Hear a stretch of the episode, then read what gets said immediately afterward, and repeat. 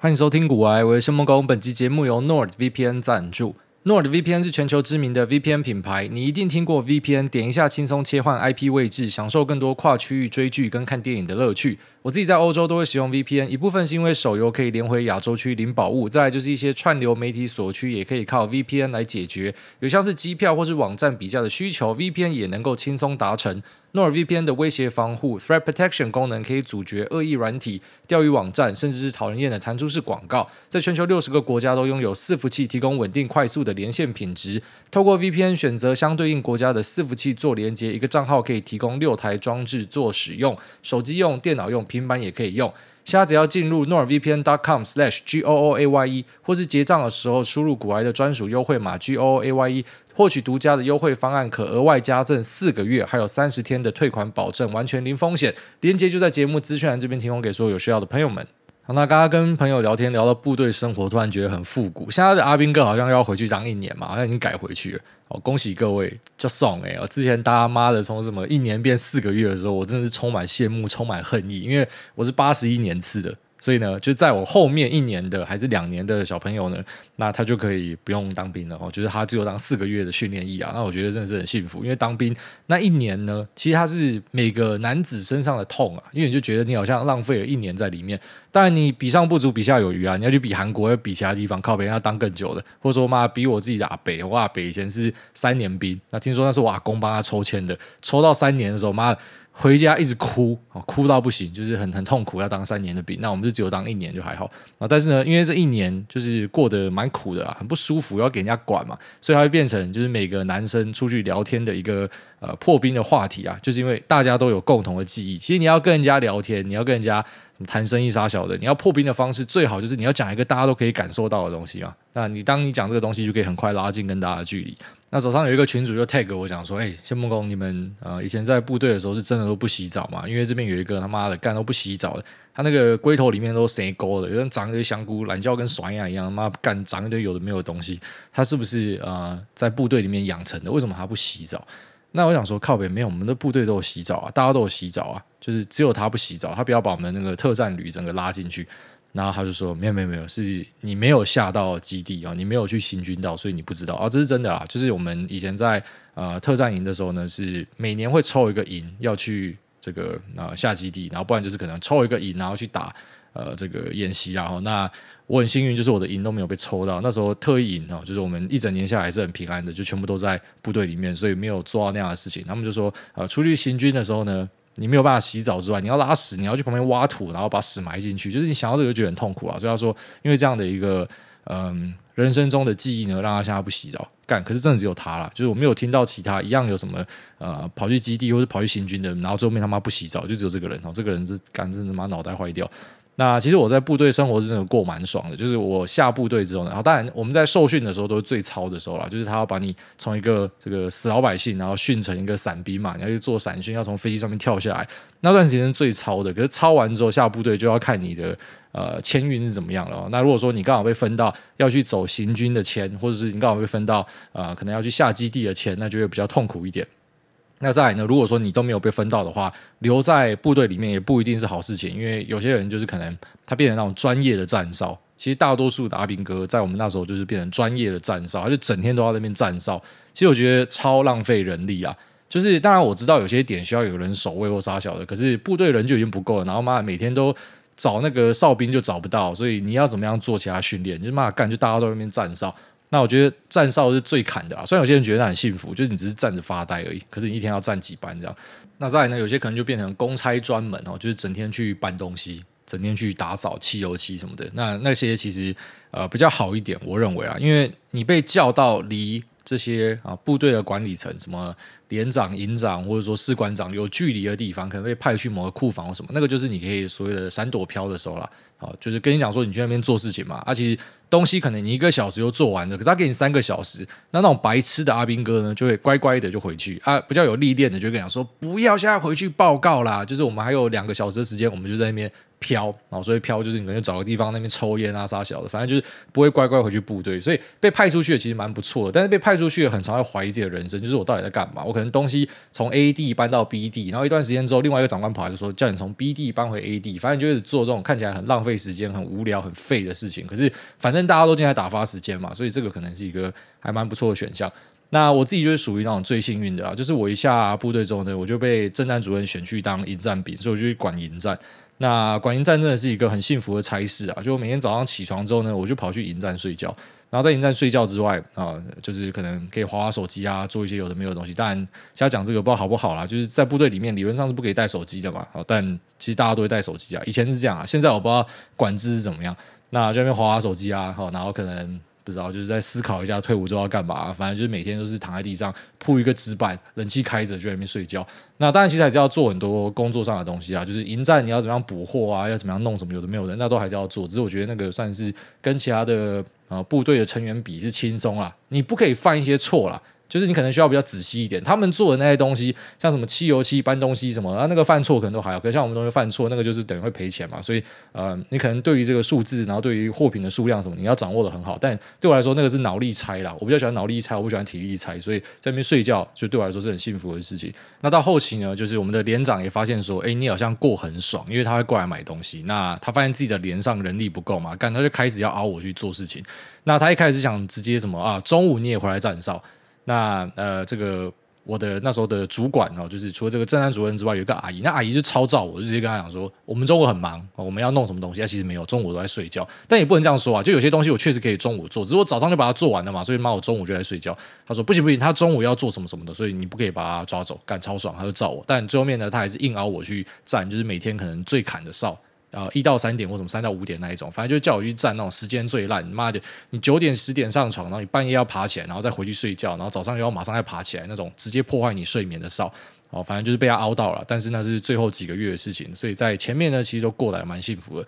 但其实这个营战的经验也让我知道说，就是我不太能够去胜任这种呃重复性很高的工作。就是其实我在营战里面也是非常的痛苦，在部队本身就很痛苦，然后在营战里面，很多人讲说啊你很爽啊什么，可是对我来说还是非常痛苦，因为你就是每天都在做一样的事情，然后你要边结账，然后有些人的钱哦，就是但我知道这可能是我个人那种高敏感特质，就别人一般可能不会这样，就是去付钱给人家，有些人就是喜欢把钱丢到桌上，他就用丢的。然后你就要去桌上，可能把那个硬币一个一个抠起来。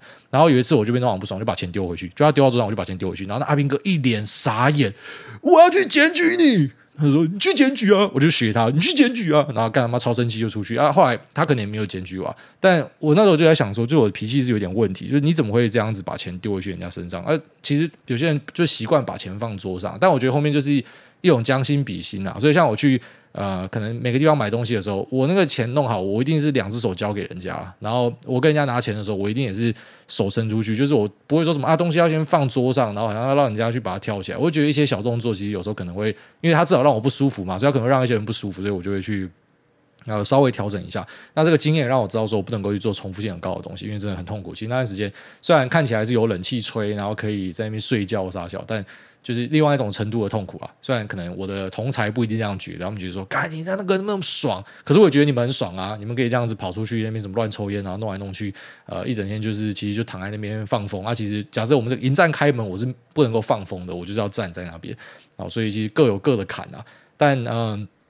我们现在回头去看一些很多东西，就会发现说，每一个你经历过的事情，就是就是形塑你现在呃身为一个人的各种特质啊。那我最近也去跟几个心理医师听众啊聊了一下，我我在那边真的诚心跟大家推荐，如果你觉得你的人生中有一些问题是没有办法解决的，你把它归因于可能是你的家庭教育，或是你的人格特质，或是可能我就是一个很拍到顶的人，我傻笑。你去看一下心理医生，我以前也是不太相信这样子的东西哦。就在我看来，就心理医生，哎呀，不就是陪你聊聊天而已，他可以帮助你什么？就我们最后还是要解决日常的什么柴米油盐酱醋茶的问题嘛，还是要解决收入嘛。其实我们的痛苦就来自于可能钱不够多，或是什么老婆不爱你啥小的嘛。所以到底要看什么医生？就是我自己都知道痛苦的来源在哪，但是我只能够说，跟这几个那专业人士聊天完之后，我很多东西迎刃而解。那。其实我现在回头去看那个对话的当下，我觉得如果我们是用一个第三人称角度来看的话，会注意到我缩小变成可能八岁还七岁还是什么十岁的自己，我坐在那边，然后我正在听三个老师然后跟我讲说，哦，你遇到的是什么东西，我们可以怎么样帮助你？其实当下是很感动的，然后甚至是有一点感伤的，就是我会知道说，哦，原来我小时候我讨厌老师，老师也不喜欢我啊，啊，我讨厌同学，同学不喜欢我，就是我们就是。大家都彼此讨厌，那这个问题其实不一定是因为你的个性或你真的做了什么事情，而是你的脑袋里面就是有一些东西真的跟大家不一样。先不讲这个不一样是好是坏，但是你就是跟大家不一样。所以在我们可能求学的过程中，因为你必须要融入大家，你要跟大家一起团体生活，所以你在团体生活你会格格不入，你会觉得自己很奇怪，然后别人也会觉得你很奇怪，所以你们互相讨厌。那如果当时我的老师是这些人的话，这些专业的医师的话，那可能一切就不一样。但他们也跟我讲，如果当时就是呃，可能有把你调回来的话呢，你也不会变成现在的你。就是你有遇到一些事情，才会变成现在的你。啊，反正最后面我们就是把这个问题把它处理掉就好。啊，有些问题其实呃，以他们的专业来讲，他们说现在在这个心理的定义里面呢，他们不会把那、呃、所谓的一些特质哈，一些我们讲的以前会讲说是病的东西，称为是它绝对就是一个病。反正只要一个东西没有大到会影响到你或周边的人，我们把它称为是个性。它是一个光谱的形式，好，只要它不是走到光谱的极端都没有事情，那它可能就是你个性的一环。所以，我们开始去尊重一些他们称为是这个 diversity，就是因为每个人的特质都不太一样。但学校这个地方有趣的地方，或者说部队这个地方有趣的地方，就是它很讲究统一。至少在我们台湾的学校是这样嘛，台湾的部队是这样子，就是你全部都要跟人家一样。他不要你有任何的特质，所以当你今天是一个比较特别的小朋友，讲这个特别，我们不讲好或者坏，就是比较特别。你可能某些东西怪怪的，那你就会过得非常痛苦。所以我就是过得非常痛苦的那个人。然后我就突然就觉得说，如果当时是这些人在引导我的话，其实我会发展的完全不一样。但我我不知道平行时空的那个自己会不会发展的更好，我不确定，真的不确定。因为有时候你会注意到说，呃，不是所谓的看起来最优秀的特质，然后它可以让你发展成为一个在客观价值上最好。或者说啊、可能在社会条件最好、金钱最多的人，不是这样。有时候反而是一些负面的特质啊、你特别的有狼性，或者说你特别的冲动。这个冲动啊、看起来是不好的特质，但你没有这个冲动，你是做不了那些事情的。你没有一定程度的反社会的话，你是没有办法发动革命，然后有下中华民国的。所以我觉得这些医生他们跟我讲的东西，真的是让我完全的点通，然后也了解到，就是原来我过去面对的很多东西，它是可以往这个脑袋里面去找答案的。那这个东西其实是可以被解决的。突然也发现很屌，就之前不是很多听众想要去诊断我嘛？那医生听众啊，当然不是什么阿猫阿狗，那么随便那边乱喊啊，都是医生。然后想说，哎，你这可能有什么？啊，我只能够说你们都蛮厉害，就是都猜的还蛮准的。但是我我可能就针对这个不会再呃细谈下去。不过我只能够讲说，就对我可能是真的有一些这个呃比较特别的地方啊。那这个东西呢，呃是没有到影响我的家庭，但是我觉得我家庭的人很伟大，就他们一定。啊、呃，有发现我有一些特质，所以他们会选择绕过去。等于我，我现在回头看，我才发现说，他们选择绕过去，他们有点像是看懂了你的使用说明，他们知道说有些东西会让你爆炸或什么的，所以我就不要让你爆炸就好啊。扣掉这个你会爆炸的东西，你在别的地方可能你的呃。贡献是很卓越的，所以我们是可以接受一些这个缺陷的啊。只是这个缺陷，你可能在学校里面大家就没有理由要接受，所以你的老师就不喜欢你，你也不喜欢老师，你同学就不喜欢你，你也不喜欢同学，就让你非常的痛苦啊。长大之后呢，其实我们可以透过很多方式去绕过这些所谓的缺陷。你知道说你去做重复性很高的东西，你会很生气，你你你去听到那种声音，你会很敏感，所以怎么样？干你就花钱把你的隔音弄好嘛。你就解决吧。可是你在小时候你怎么可以解决？你没有，你不可能有这样的钱嘛。你也不可能教大家什么考试的时候，干你不要转笔，你不要咳嗽，你不要发出声音。虽然我现在回想，哦，原来我小时候很多时候就是可能写考卷的时候，很常会什么粗心，或是我一直看来看去，就是因为我听到那些东西，我就会很敏感。然后我不知道，就是原来是这样的一个东西。就如果说以前小时候有人引导的话，说不定我的学业表现会好一些。我我现在回头看，我只能这样想啊。啊，反正总之就是。因为我觉得这段还是必须要分享出来给一些，但你长大了其实就没差。因为像我自己是因为我希望可以去改善我的家庭关系，让家庭关系更好，所以我去做这样研究。但老实讲，其实我们发展到这个岁数，就像是医生讲的，你一定早就开发出一些方式去克服你的心理上的一些障碍，你一定早就开发出来了。就像说，像我自己，我就我就发现一点嘛，因为我知道我开车就很容易生气嘛，所以怎样，我就不要开车就好啦，我就搭 Uber，不然就是我坐副驾，让我老婆开车就好啦。你就不会生气了，你就知道说哦，假设我抬头哦，有时候我看到老婆开车，我还是会发火，那怎么样？我就低头，我就一直划手机。他开车，我就是划手机。我想说，反正命就送你了，死了算了啊，我就完全不会生气了。就你会找到一些机制去克服你心理上的一些那种可能会会冲动、会让你敏感、会发火的东西。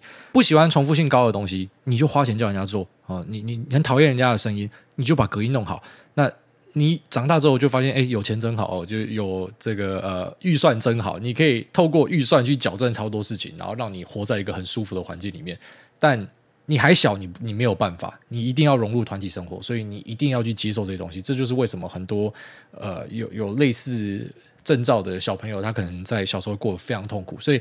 你的小朋友如果说有一些可能，就来说注意力不集中啊，或是很容易分心，啊，看起来有点过动啊，或是嗯有有很多特别的想法，其实有时候可能去找专业的帮忙哦。你不要觉得说小朋友啊这是叛逆，很多喜欢啊这个是叛逆，他故意的。你你不要把小朋友当敌人，因为其实这种东西很多是遗传，你自己也有。你可能小时候也是这样子，然后想说没有啊，小时候我妈我爸就直接给我两巴掌啊，你看直摆干两巴掌打下去你就乖啦。所以妈我对我儿子，我就是我现在可能不打儿子，但是我知道这是可以矫正的，所以我就矫正他没有错。因为你可能也是有病的，你爸也是有病的，你们可能是一脉相传，妈全家都有病的，所以你们去看一下，你们去调一下就解决了，真的啦。所以。呃，我以前我也觉得这种对精神科医师、心理医生没有那种特别的啊，我要去看他，我要去了解他，会觉得反正问题都摆在眼前了嘛，不就是这些物质上的问题？这边发现不是，很多是心理上的问题导致的，所以啊、真的是诚心跟大家推荐啊，如果说遇到一些东西，去找这些专业的医师谈看看，因为他对我帮助超大。我他妈的，我才去聊一次，我就觉得靠北嘛，我人生已经整个大改变，很多东西已经找到原因了。当然，我不确定我可不可以把它修正得更好，可是。呃，我我个人是认为说，你可以定义问题在哪，你已经解决问题了一半了，真的，因为很多时候是你根本找不到问题在哪，妈，这东西就是坏掉，你也不知道它哪里坏掉，那个是最痛苦的时候，所以希望可以对大家有帮助。好，那接下来我们进入市场话题哦。那最近在台股市场呢，就是有注意到 AI 的 ODM 他们出现了一个全面的反弹。那当然，这个反弹之后呢，就随着美股的软屌又跟着下去了。那这个反弹会怎么样看待呢？我觉得就是把它当成是反弹看待了。哦，就是说我们以基本面的角度来说，现在的 AI 股有到非常低估吗？没有。用技术面的角度来说，之后那个扣底会快速的往上爬。一般我们去注意这个季线的扣底哦，扣底我觉得是一个蛮有用的指标。所以当扣底快速往上爬之后，这个季线变成是下弯，股价没有继续往上冲的时候呢，可能就会产生很大的压力。那这其实不要把它想得太复杂，它就是市场里面资金，因为大量的人成交在上面，就跟我跟大家提到说，美股上面有一个头，但即便有一个头，你也知道嘛，那就是一个选择啊。呃，引用这个哈姆雷特讲的 “to be or not to be”，你你要选择进厨房就不要怕热啦，啊，那不然你就退出嘛，就离开嘛，你就把你的部位 shut down，把你的部位杀掉嘛，啊，不然该怎么办啊？但是你要留下来，你就要去承担一些后续的结果跟影响。那这个选择还是要留给大家自己去思考了，因为你要知道，其实我们市场里面做的每一个选择是带状的。那一个看起来是当下好的选择，可这个选择可能会害到你后面的所有的选择。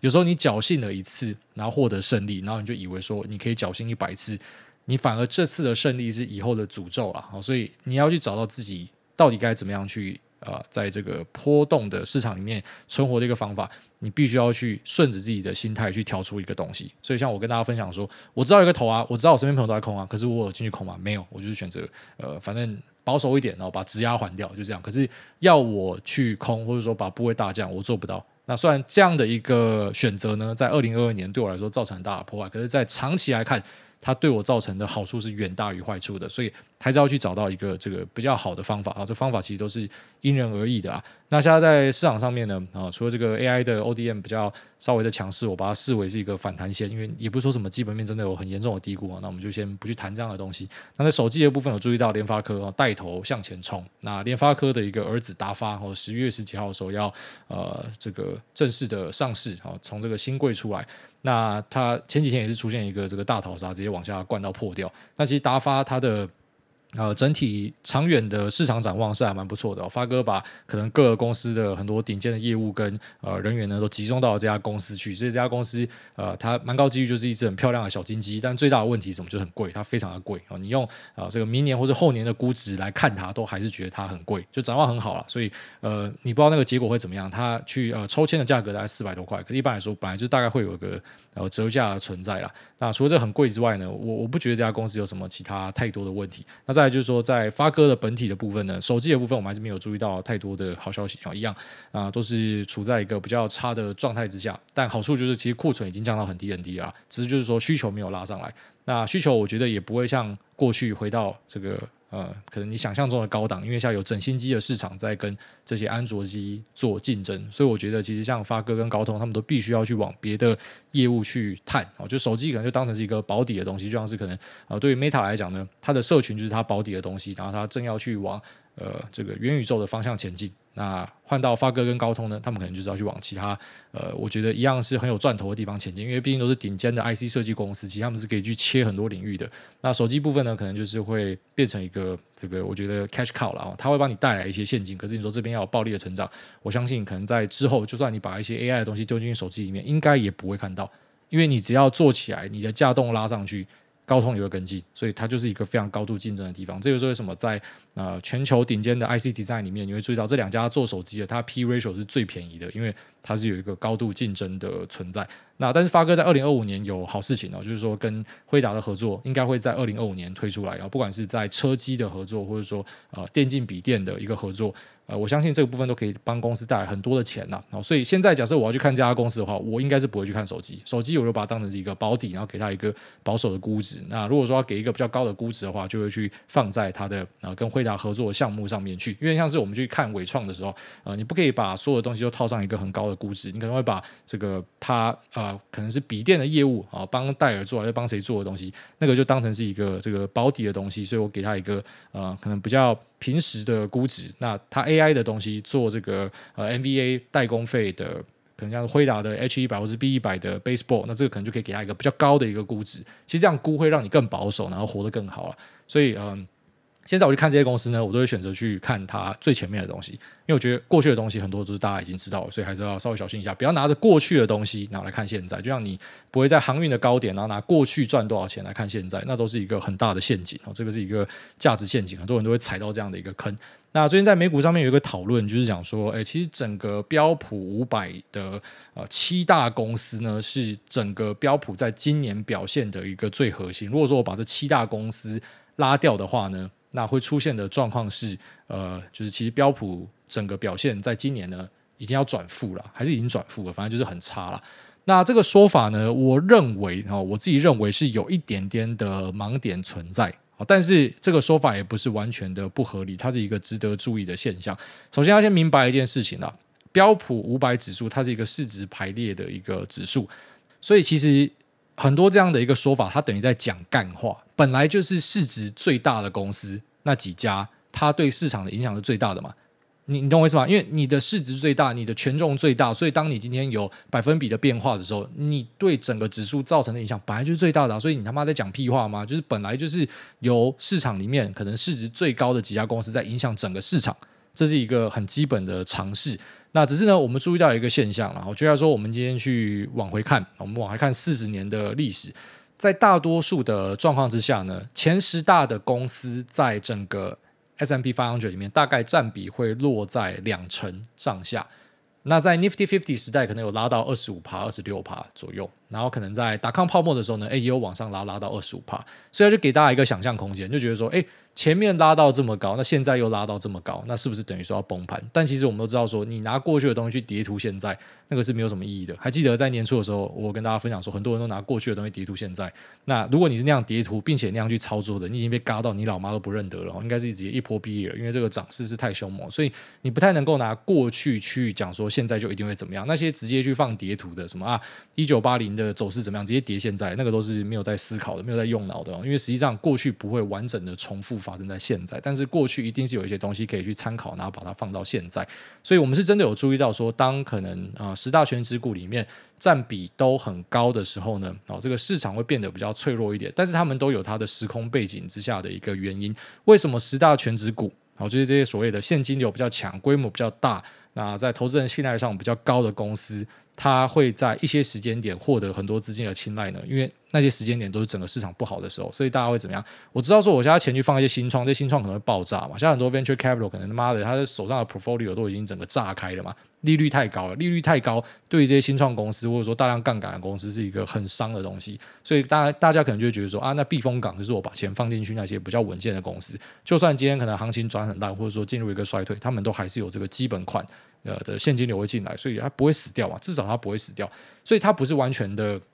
啊，可能像一些人想象哦，因为这个 AI 的一个狂潮，所以全部钱都丢进去，那是部分。但是有很大一部分可能是因为呃，这些资金呢，他们是选择去找一个这种安全港啊，他知道说我今天放在那些小型股可能会出事情，所以啊，在整个市场的偏好之下呢，可能把这些小型股开始去提款，注意到可能罗素两千比较软烂一点，那就把钱呢就移到这个可能最大型的股票里面。所以我觉得事出必有因呐，啊，就是不要有时候倒果为因，很多人会倒果为因，但你应该要去思考的是为什么市场会有这样子一个变化。那如果说你真的觉得这很不合理的话，那奇怪，你自己把答案都讲出来了。那如果说美股就是单纯的有几只股票撑住，所以你隐含的就是说他该崩。然后其他人都躺在地上，其他人这么便宜都没有人要，那你不就做多 RUT 啊？你做多罗素两千，然后去空标普，你这不就是一个很完美的配对吗？就如果说你的说法是对的，那你就这样做啊。所以最后面你会发现说，一切都是决定的。你在市场里面会接受到很多的讯息嘛？好像我跟你讲说，这边有个头啊，这个头你要怎么样做啊？我的做法就是，妈，老子就是把杠杆降掉，可是我继续做多在里面扛着。那有些人就选择换空单嘛。那当然，你现在看起来这些换空单的可能会赢。可是，如果这些换空单的人，他没有在对的时间把他多单补回来，长远下来看，他可能又会输，很难讲，真的难讲。那你现在觉得，呃，这些七骑士，哦，什么 Apple、微软、亚马逊、Alphabet、辉达、特斯拉、Meta，哦，你觉得他们干妈的占比太高太贵了？你当然可以选择去 short 他们啊，对吧？很多人他妈的，你讲的话的意思不是这样吗？那你有没有胆去照着你讲的话去做？你 short 他们，然后你去做多所谓的被低估的东西吧？你看有没有什么搞头吗？Intel 低估多久了啊？你去你去他妈的做多 Intel，你去 short AMD 跟 Nvidia，你试看看啊？你早就死了嘛！好，所以其实我看到很多，不管是这个海外的短影，这我最近注意到很多，就去强调说啊，这不合理。那么前面几个公司占比太大了，然后什么大家市场在乱炒。你要思考，其实是为什么你没有买到这些东西啊？真的，讲难听点是这样，就为什么你没有买到啊？像我自己有时候有去思考说，诶，这个市场上的题材为什么我没有抓到啊？你没有抓到，其实没有关系啊，只要你长远的表现还是不错，那就好了，就不要太在意。有时候把市场的一些杂讯关掉。但如果说你今天是要去炒这个，你是要去炒说市场的不合理的话，没有，你这时候是要反问自己，为什么你没有买到？既然你是要在关注这个市场的题材的话，为什么你没有买到这些东西？而你现在是站在那边那边吐槽，那你已经觉得这个东西不合理了，那你敢不敢你去空这些大只的，然后你去做多所谓的你觉得是好的？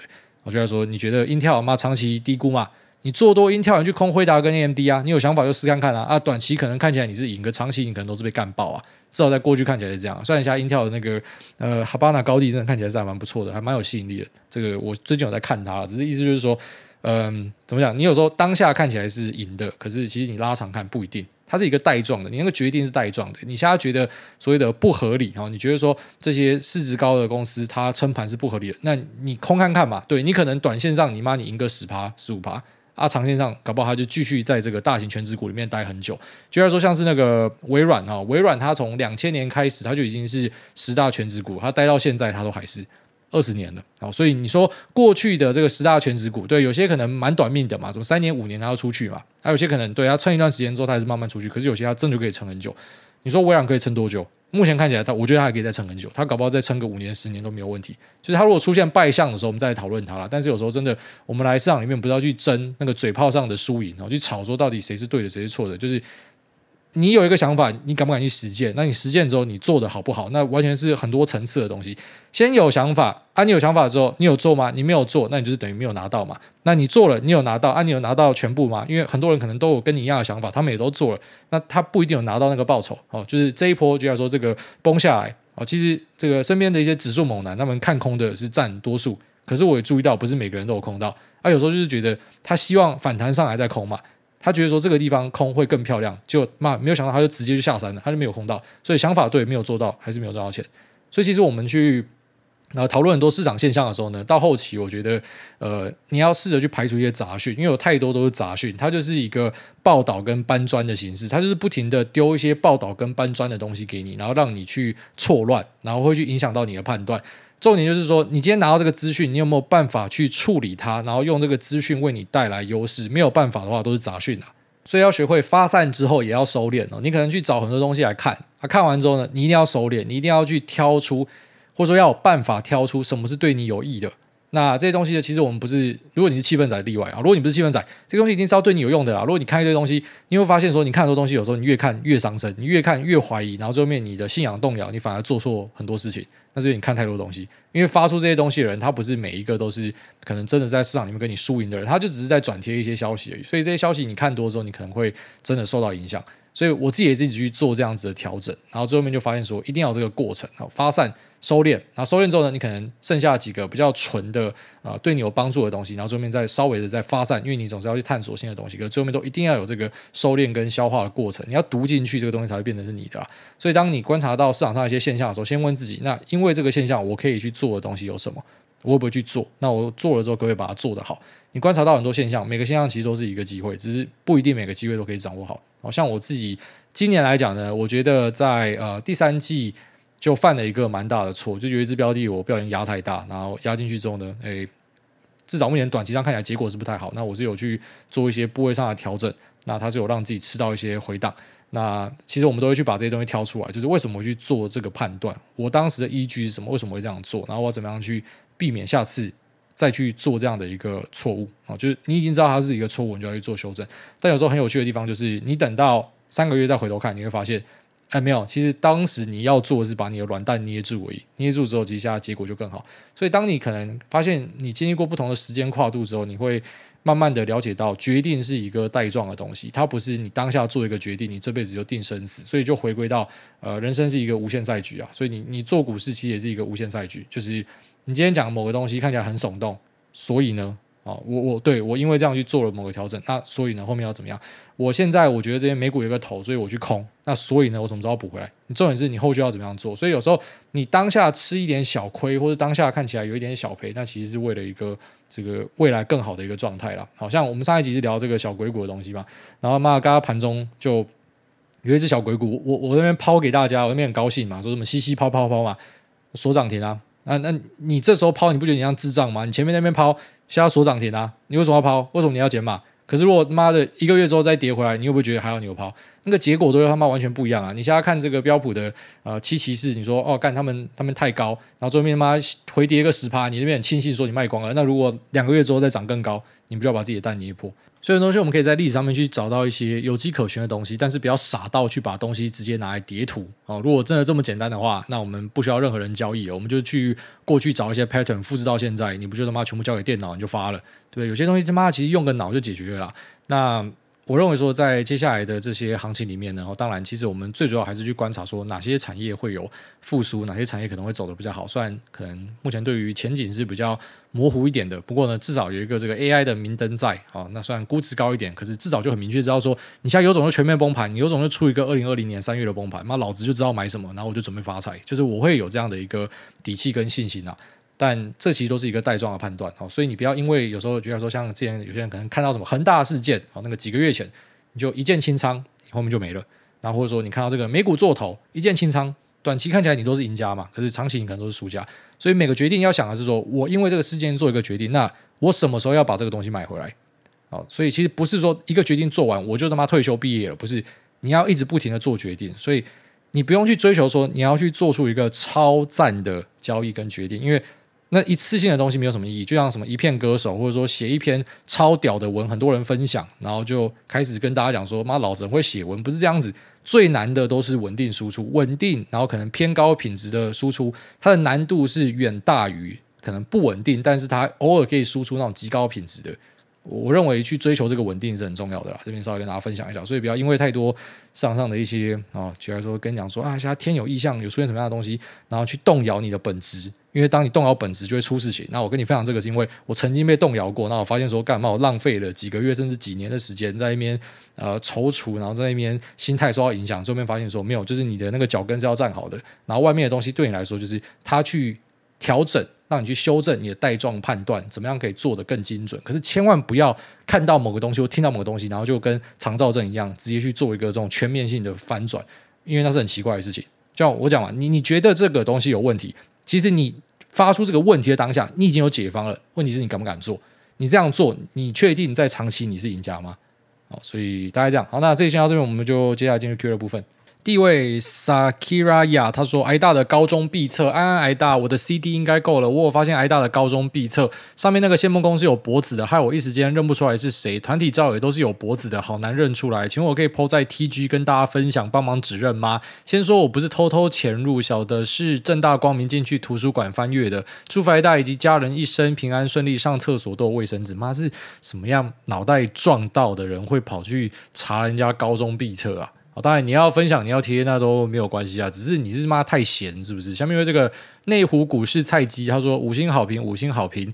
挨大你好，每周听挨大的 podcast 已经变成一个习惯，在似懂非懂中缓慢成长。有时候听到一个重要的观念，会在脑里默念几遍，怕自己忘记。想请挨大都是用什么样的方式在做投资笔记呢？挂号各种投资相关的想法、买入卖出的理由、预设出场时机等等，自己目前都是记在 iPhone 内建的 Notes 里。但不管是搜寻或是浏览页面，都觉得不是很有效率，也不整齐。谢谢挨大，祝福挨大一家身体健康。哦，没错，我都使用 Notes，我跟你一模一样。呃，以前我也会觉得说，是不是要去学一些比较 fancy 一点的笔记软体，什么心态图啊，什么杀小的，什么心理图啊，我不知道那个那个称号，反正就是有一堆东西连来连去嘛。有些人会去做那种看起来超酷的笔记，然后最后面发现说不适合我啦，也不是说不行，就是不适合我。有些人做这个超厉害，可是像我就是没有办法，而且我做这个我反而效率不高，所以对我来说呢，呃，我觉得在。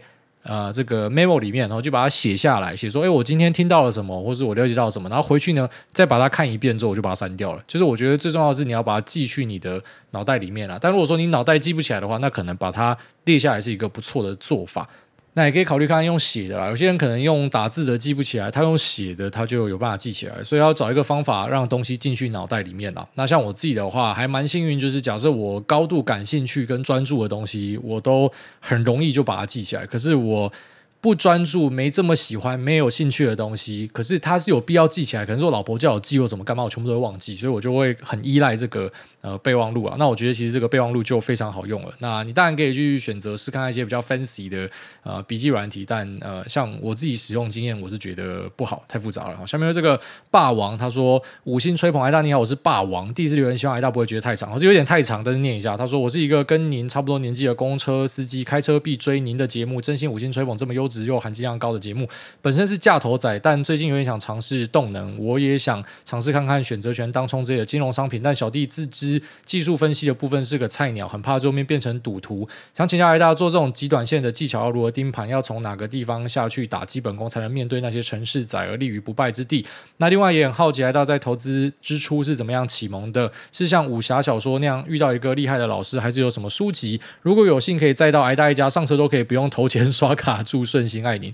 那兄弟，祝你啊、呃、新车平安啦！但呃，既然你的工作是属于这种可能。啊，工时比较长的，并且你是没有办法去看着盘面的。你应该不太可能去做当冲哦，直接坦白跟你讲，不能。那些跟你说可以的，不知道可能是要卖你客户，就给你收个钱，所以你不要被人家推坑哦。很多时候，人家就是要让你相信你有一些 super power，所以你就会愿意死心塌地的花钱去买一些东西。但是我坦白跟你讲，你连时间都没有，连盯盘的这个呃工具或者说空间都没有的话呢，你是不太可能可以去做当冲的。如果你今天是办公室的薪水小偷，可能还可以考虑，但公车司机的话，你如果可以去分心做这样的交易的话，你的乘客很可怕，所以我希望你不要载到我，我觉得超害怕的，好不好？然后再来就是说，呃，其实做短线的当冲交易呢，呃，你要成为赢家的几率是更低的，只能够这样说啊，哦，是更低的。你你可能就是极少数的人赚走大多数的人的钱，但价投的话，因为长期你去持有一家公司，其实。你就不要想太复杂嘛。你你如果说好讲，你只买他妈一张，你听不懂的话，你就想象这家公司你进场就是把五成的股份都买下来了，所以这家公司的营收跟获利是不是跟你就高度相关？可以配多少钱给你？有没有填息？是不是跟你就高度相关？所以你这样就可以看懂说为什么长期投资很多人是比较有机会赚钱的，然后越短期反而越难的这个主因在这边。然后再来就是呃越短线的东西，那天听一个猛男跟我讲说什么 Citadel 已经在台湾打当冲了。还蛮屌的、啊，C 的屌，那个邪恶城堡啊，哦，他他进来打当冲啊，所以你要跟这些人竞争啊，人家那种大型的量化都直接讲说他不想跟他竞争，他想要退出去做别的东西。一般散户去，我真的觉得很多教你当冲是因为他抓到人性，因为一般散户很多都是没有多少钱嘛，跟你讲无本当冲嘛，对不对？不用本金啊，反正你只要把它冲掉就好，那个全部都是在害你的啦，那个都是要带你进棺材的啦。所以不要走偏掉啊！你可能本来的路线才是正确的，你反而现在是有点那种被鬼牵走了。然后这边提醒你一下，下面这个老公在捏卵，他说没有选择障碍。挨大几个月前终于推跟老公一起听股癌，自从他开始听之后，整天跟我说要去哪里加入捏卵阵线联盟。想请问这个报名表要去哪里填？前几天老公问我说跟着他太辛苦了，如果能够重新选一次，我会选择当挨大的老婆还是挨大的女儿？我说我只当挨大的狗，汪汪汪！祝 Lisa 真的很美。然后和超帅的挨大很登对，然后谢谢这位老公在捏卵的美颜。那我觉得这边呃误会很大了。我相信你当我的女儿或者说当我的狗可能都很不错，但是当我老婆绝对是一个非常辛苦的差事。呃，我们人都会去追求自己没有的东西啊、哦。你有钱之后，你就会说钱不重要嘛；你有学历，你就说学历不重要嘛，对不对？你有什么，你就会说那个东西不重要，因为你要别的东西。所以呃，怎么讲？人心啊，蛇吞象啊，就是我们会一直想要更多更多的东西。那当你觉得说，哎，可能就是说，当我太太你有一些好处，可是其实你有更多的坏处啊。你可能跟我相处上，你会面临到的一些东西呢，就是你跟我讲话，你会觉得我都没有在听，或是我很常恍神飘掉。那或者是说我整天都在自己的房间里面做自己的事情，我都不会去跟你讨论，我也不愿意跟你讨论。当你想跟我讨论说我们要怎么样去装潢这个家，我直接跟你讲说，你不要跟我讲这种东西，我没有时间去想这种东西，你决定就好。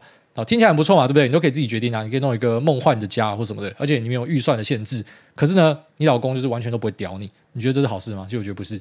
所以你去看我老婆的 IG 就知道，她很常在那边吐槽我啊。啊，其实。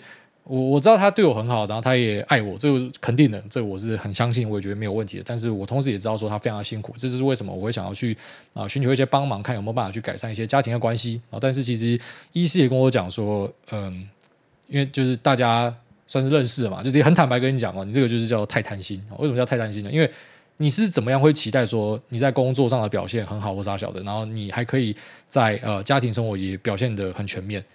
很难呐、就是一些可能首富他们，嗯，怎么讲？哎、他们是有全世界最多的资源哎，可是为什么他他妈整天在那边离婚哦，然后老婆一堆怨言，小孩一堆怨言，抱怨他老爸，奇怪了，他应该是用钱就可以去解决超多事情，他只要陪陪小孩，不就是很完美了吗？对吧？物质跟心灵上都可以顾到，可是为什么顾不到？因为呃，这些可以在工作上做到很极端、做到很好的人，或者说可以兼顾很多事情的人，他是牺牲很多事情的啦。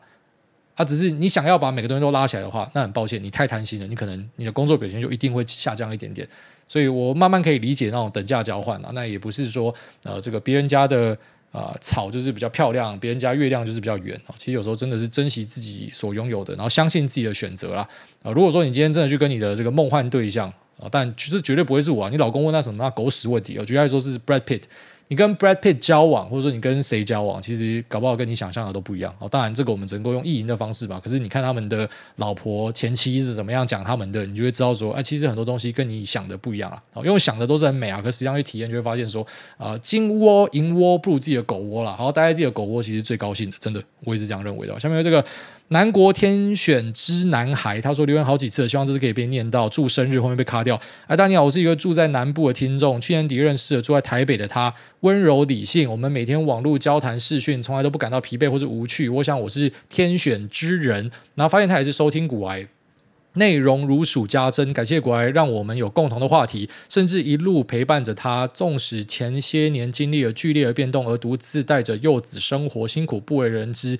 他们生活依然乐观，依然勇敢，每周依然在做家事的时候准时打开古癌在厨房播放。我们两个也都跟着古癌一起投入了美股的市场跟大盘。爱你爱大，希望借由你的节目，祝这位台北地方妈妈十月中生日快乐。每次古癌节目播放的同时，在台湾。各地伴随着很多故事的发生，大家一起捏好软蛋，挂号只有我他没有，期待明天会更好。他如果有软蛋的话，也是蛮可怕的。那祝这两位啊，看起来是很很可爱的小伙伴啊，一个这个南部的之男跟一个北部的地方妈妈，然后都要继续的快乐跟坚强下去。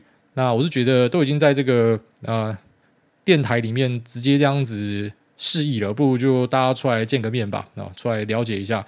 也是还蛮不错的，希望大家都可以这个有情人终成眷属了。也不一定每个人都是要谈感情啊，可能就是找到一个这个毕生的好伙伴哈。其实有时候这也会改变我们生命非常大。嗯，对，有时候我觉得我们这种缘分真的蛮神奇的啊，就是这一个节目，然后意外的凑成很多东西。然后有些人什么跑去结婚，拿着这个呃我们这边广告的钻戒或什么，就就是杀小到底。为什么我的这个东西就是一个你当时根本没有想过会去经营的东西，然后莫名其妙的因为一个肺炎开始经营，然后你促成了这些关系，就是这个呃蝴蝶效应真的超大。有时候想想我自己觉得蛮扯的啊，但就希望大家跟我有在。不管哪个方面哦，命运有交叠到的，希望你们都是有有好的结果了。下面有这个苗栗王，他说：“情谊股票六二二零这档股票的走势会有故事吗？因为基本面看不太出来，只知道做网通跟光纤产品，不知道一大对这样冷门股有什么想法？”六二零月风哦，不熟，完全不熟，嗯，所以呃，怎么讲？就是你不熟，然后你也看不出来，然后你说会有故事吗？那不知道你在冲三小哈。如果说你完全都不熟这家公司的基本面，你也不熟它的产品，你什么都不了解的话，你只要去做价格的话，那当然就是看技术线啊。只是看技术线，那个胜率不是很高。下面一位阿板爱阿贵，他说：“阿贵生日快乐，希望被念到。”哎，大你好，我的女朋友阿贵最近在创业的路上努力着，每天都非常辛苦跟忙碌，在上下班的地铁都会收听您的节目，跟我一样是您的忠实听众，可以请您为他加油打气，并祝他生日快乐，事业顺利，辛苦了。阿板会一直陪在你身边。沙朗嘿，谢谢挨大，爱您，好爱您。下面有这个。Kobe 啊，Kobe 三三三，他说跑船仔留言测试，小弟跟主委同年在某航运公司当船夫，目标是成为引水人，航运界的 pilot。不知道主委知不知道这个职业？我每次上船至少半年，最高纪录是疫情期间十六个月没有下船。固定消遣是每周准时下载国外的节目收听，感谢国外优质节目陪伴，爱您。在此请癌大家帮我说，祝老婆胖林九月二十七号结婚三周年快乐。谢谢你无私奉献，愿意在家过一打二保的伪单亲生活，让我可以在外安心打拼。也跟所有跑船人说，祝各位弟兄在船安全。好，我们祝各位弟兄在船安全。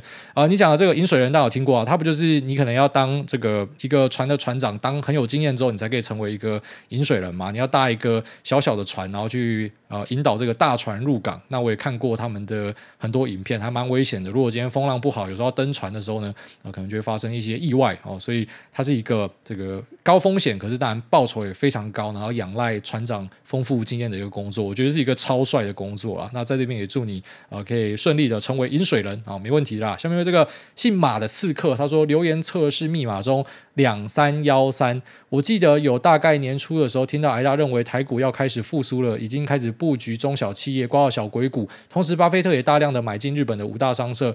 然而我却相信身边少年股神跑去空台子期，结果被 AI 嘎到元宇宙去，又没有停损，一路摊平。不仅之前赚的都赔回去了，连本金都萎缩到剩可怜的数字。算了一下，要打平至少要涨五倍。QQ 真的不能跟挨大对做诶。那最近有看到一家 Crypto 交易所跑了，让我。想起去年白痴为了赚利息，把几十万放在 AAX 被骗走。奉劝各位慢慢来，真的比较快。好，谢谢这位姓马的刺客，把自己的一些痛苦的回忆分享出来给大家。其实有时候我们真的需要一些人去分享一些市场里面负面的故事。呃，当然说像我自己，其实也是蛮。然后乐意去把自己落赛赔钱的故事跟大家分享，那我不觉得这是什么大不了的事情哦。蛮多人喜欢去包装自己，那我不是说什么真的比较坦白或傻笑，是我自己同时也知道说这个时代，你当一个比较真的人，其实对你是有优势的。就是你去呃把自己搞得跟神一样，反而大家会去 challenge 你，那你就直接坦白，反正嘛懒觉就是摆出来，哦，它是圆的，是卷的，是方的，大家一看就知道，你喜欢就喜欢，你不喜欢就不喜欢，那这样子去跟大家相处是比较容易啊。所以我也是蛮喜欢去把所有的就是可能做得好的啊，做的差都直接摊出来跟大家讲，那其实我觉得，呃，去看一些做的好的，去模仿，然后做的差的，我们去注意说不要踩到，这对大家都是非常有帮助的啦。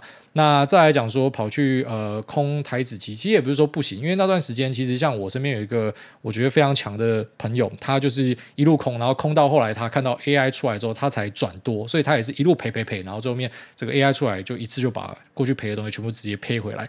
所以呢，一样这个带状的决定才是真正的关键，它不会是一个决定哦。所以当你今天去空台子期，你发现不对之后，那后面的东西你有没有掌握到？有时候会发现说，呃，怎么讲？就是你一个决定做错之后呢，你后面就慌了，所以你后面你也没有办法很快的去调整好自己的心态去做接下来的一个选项。那这样子可能是比较伤的。那也祝你之后可以站稳啊。其实像你这个，就是我们今天这期节目要讲的，呃，那种最主要的 TA 哦，就是很容易受到大家讲的东西影响。某个粉砖贴某个东西，某个有名的国外投资人什么妈什么债债券王还是什么小的那一堆 title，他讲什么你就被影响。啊，实际上他们讲的东西，就就坦白说啊，像最红的那个 Michael Burry，他就是呃刺激房贷那次抓到了之后的绩效就就没有上去。你看他 AUM 就知道嘛，他们都出来开公司了，他那个 AUM 没有上去，就是其实就代表说他这个人也不是特别受欢迎啊。就是他并没有说一次的成功，然后后面就是疯狂的成功，或者像是 Cathie Wood，或者像是各式各样你你看到的股神其实都这样，好像只有一个巴菲特是永远站在那边。但其实巴菲特，我们坦白讲啊，巴菲特的优势很大一部分是来自于说他的那个保险，他有无限入金流，而且他可以开杠杆，他他等于是自带杠杆，所以他可以呃怎么讲，就是比较长线的去去做一些 trade。那当这些其他的 fund manager 要跟他比的时候，他们有的压力是，他们必须短线就要去滚出很多的绩效，所以呃，硬要比的话，也会讲说，就是巴菲特有他得天独厚的优势啊，所以你会去观察，就是可能呃，每个人他的背景到底是怎么样，去了解他们之后，你会知道说，呃，没有一个绝对的好的方法可以适用在全部人身上。然后记得这个决定都是带状的，所以你做错一次决定其实不是什么大不了的，你要赶快修正才是啊。那也希望说这两次的受伤，一次是这个 crypto 交易所爆掉，然后一次是呃，可能是跟市场做反，然后可以。让你提醒一些事情啊，但其实有时候跟市场做反不是什么大不了事情。像我二零二二的科技股呢，就是做的很差。那我是直接吃了一大堆的回档，然后我的朋友都在问我说：“你这边为什么不要砍掉？”这么怎么就就讲一堆嘛。那可是过了一年之后，他们都在狂追，然后追在超高的地方，然后最近又在问我说：“要不要把它砍掉？”所以时间跨度不一样的时候，看到的东西会不一样。那每次的这个受伤呢，其实有时候你回头看会很庆幸当时你有受过这个伤。还有你不是在你他妈的什么本金变两千万之后才受伤，那时候就很痛了。你现在受过这些伤哦，你知道这样做不行的。你其实对未来长大是有很大的帮助啊，真的是这样。很多时候你会发现说，有些错在年轻犯是比较好的，因为你的复原力是更好的。下面因为这个开通云科，他说这样的男友是混蛋吗？男友是挨大粉，常常跟我分享挨大写的《灰阶思考》，对他受益良多。但我看他买来之后都供在书柜上，没有看他翻过。这样瞎挺不断捧《灰阶思考》写的超赞的，他是混蛋吗？